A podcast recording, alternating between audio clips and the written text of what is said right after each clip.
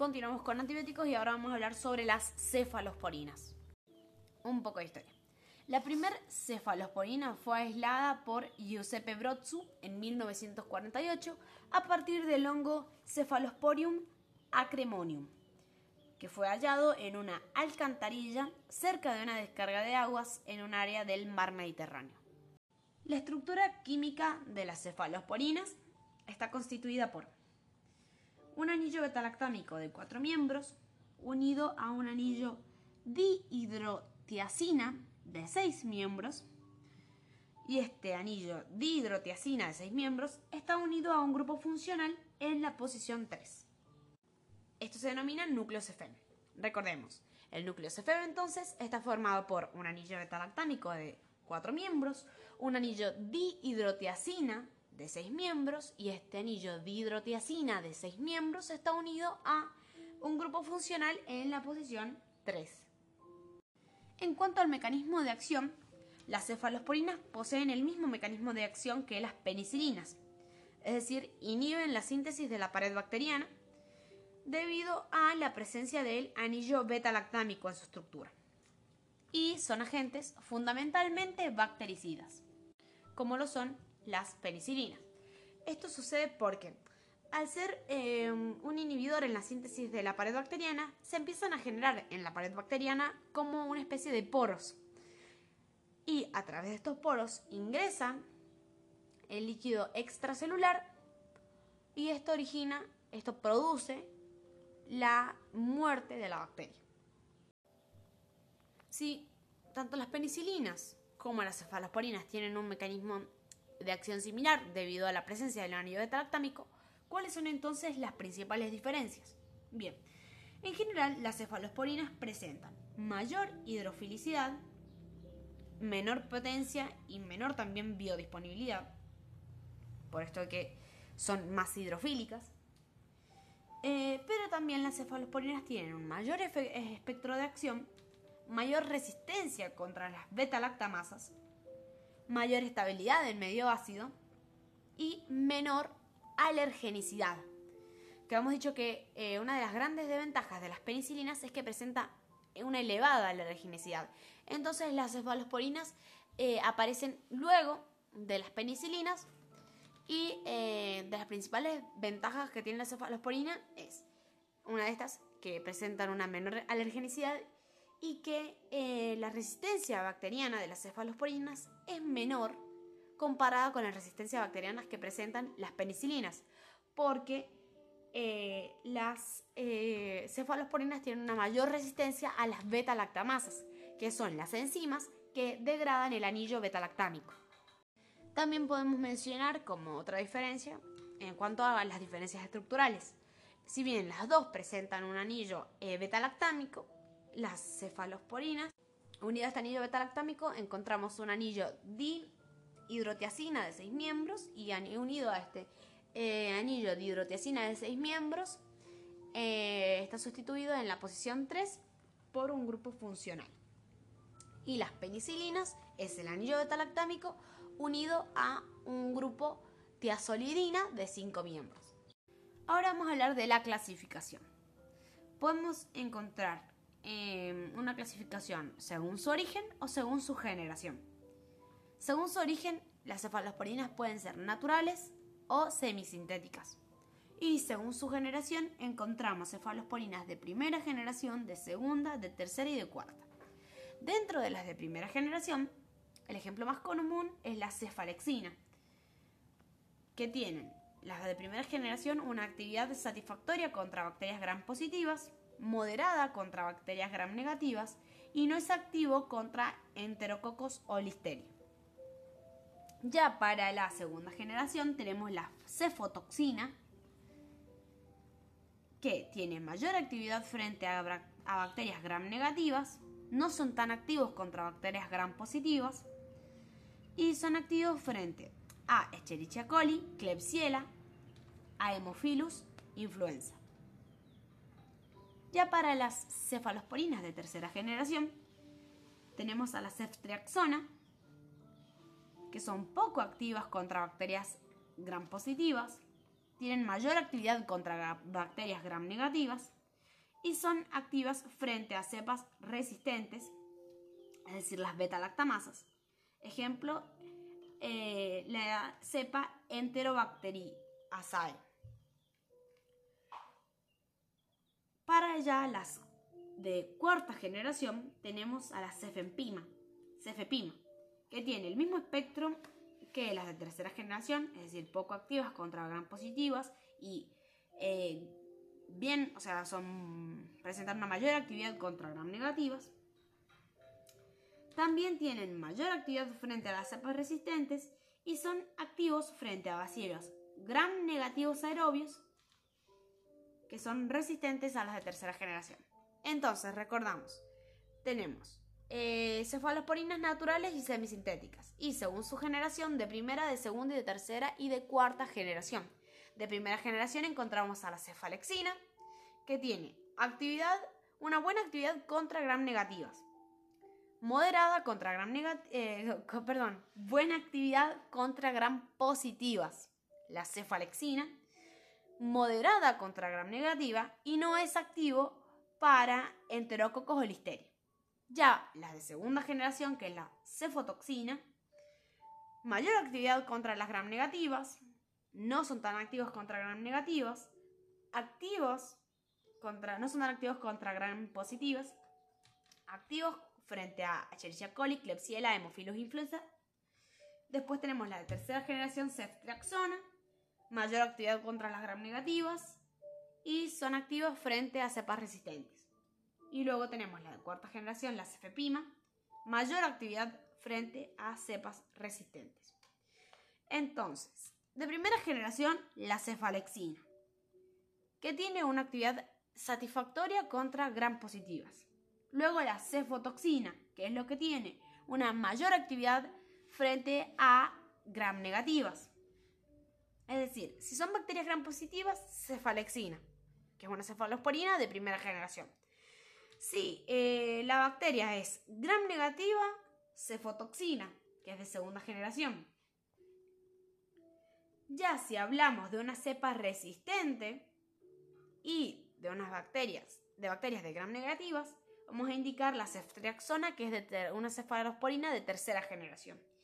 Y ya si es em, una cepa de mayor resistencia, o sea que no responde a la ceftriaxona, vamos a indicar la cefepima. Ahora la estabilidad. Las cefalosporinas presentan em, una buena resistencia a las beta-lactamasas, pero si em, se llega a degradar el anillo beta-lactámico, se pierde su actividad. Obtención de las cefalosporinas semisintéticas. Recuerdan que para las penicilinas habíamos visto que em, el método de obtención de las semisintéticas era con el ácido aminopenicilánico. El ácido 6 aminopenicilánico. 6-APA. Bueno, para las cefalosporinas va a ser el ácido 7 aminocefalosporánico. 7-ACA.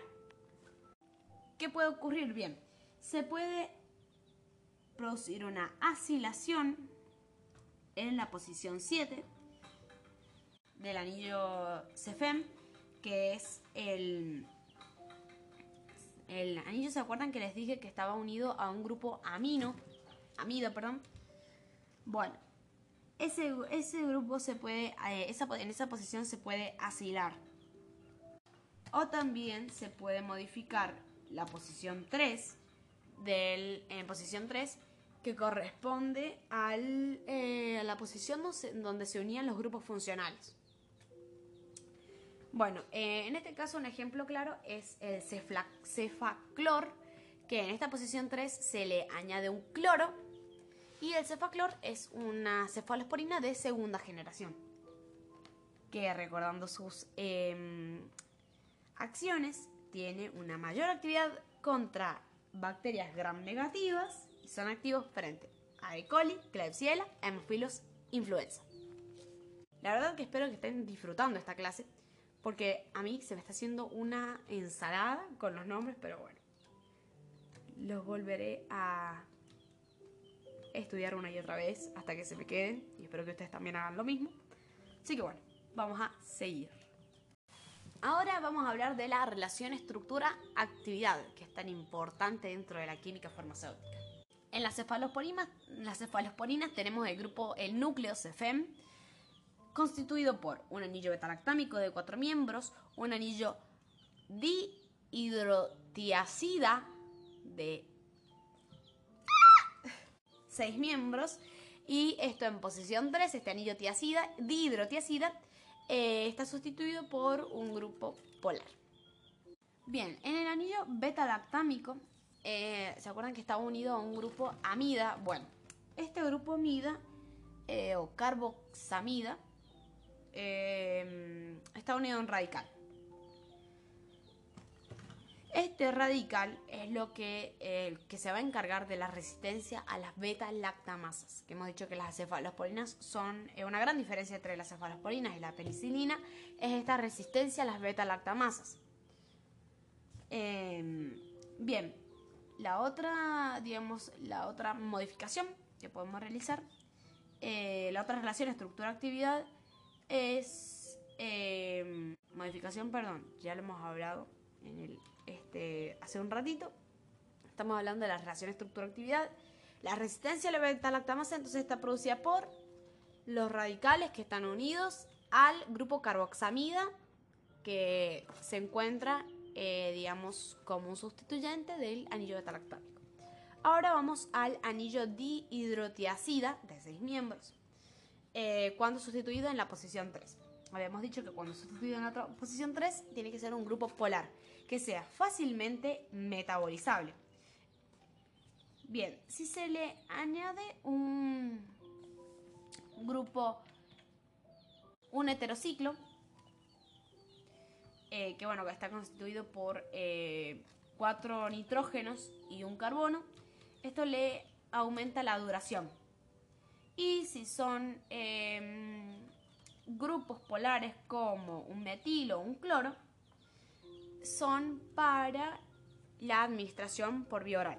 Dijimos que la mayor duración generalmente se busca cuando es una administración intramuscular.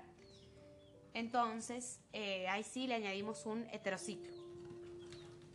Y si buscamos una administración oral, en la posición 3 del eh, anillo dihidrotiacida de 6 miembros, vamos a eh, tener un grupo metil o un cloro.